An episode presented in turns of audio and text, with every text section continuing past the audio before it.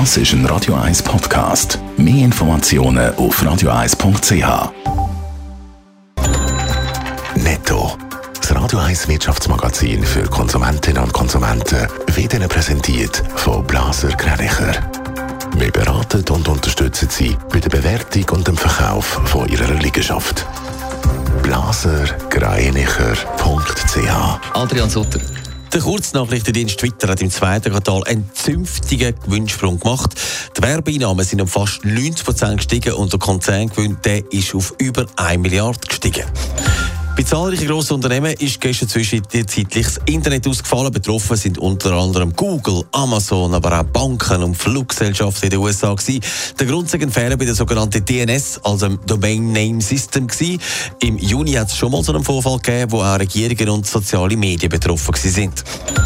Mit Daimler verabschiedet sich ein weiterer Autohersteller vom Verbrennungsmotor. Marke Mercedes-Benz will ab 2025 die Hälfte von ihren Neuverkäufen mit reinen Elektroautos erzielen. Das ist doppelt so viel wie bis jetzt Plan war. Bund hat klar vorgegeben, wo das Covid-Zertifikat angewendet werden soll. Doch seit die Fallzahlen steigen, werden die Forderungen laut, dass man es ausweitet. Auch beim Arbeiten soll man das nutzen, finden viele. Adrian Sutter mit Roche, sogar ein Grosskonzern.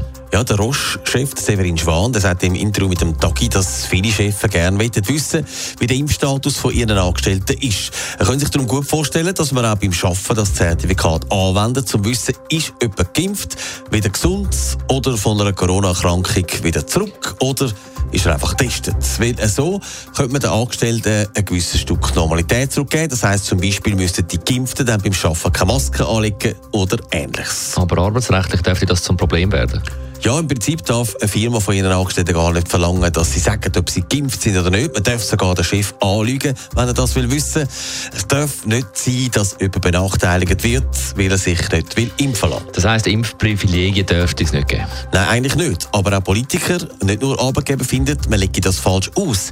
Es geht da nicht um Impfprivilegien, sondern darum, dass man denen, die geimpft sind, eben Normalität zurückgibt. Und wer nicht geimpft ist, kann ja selber entscheiden, ob er eben zum Beispiel wieder eine Maske anlegen muss oder nicht. Die Diskussion wird immer lauter und bleibt auch umstritten, aber je mehr die Fallzahlen steigen, desto eher dürfte es so sein, dass das Zertifikat ausgeweitet wird auf andere Sachen.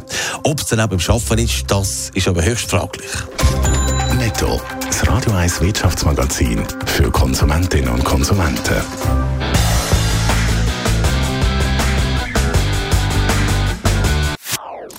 Das ist ein Radio 1 Podcast. Mehr Informationen auf radio1.ch.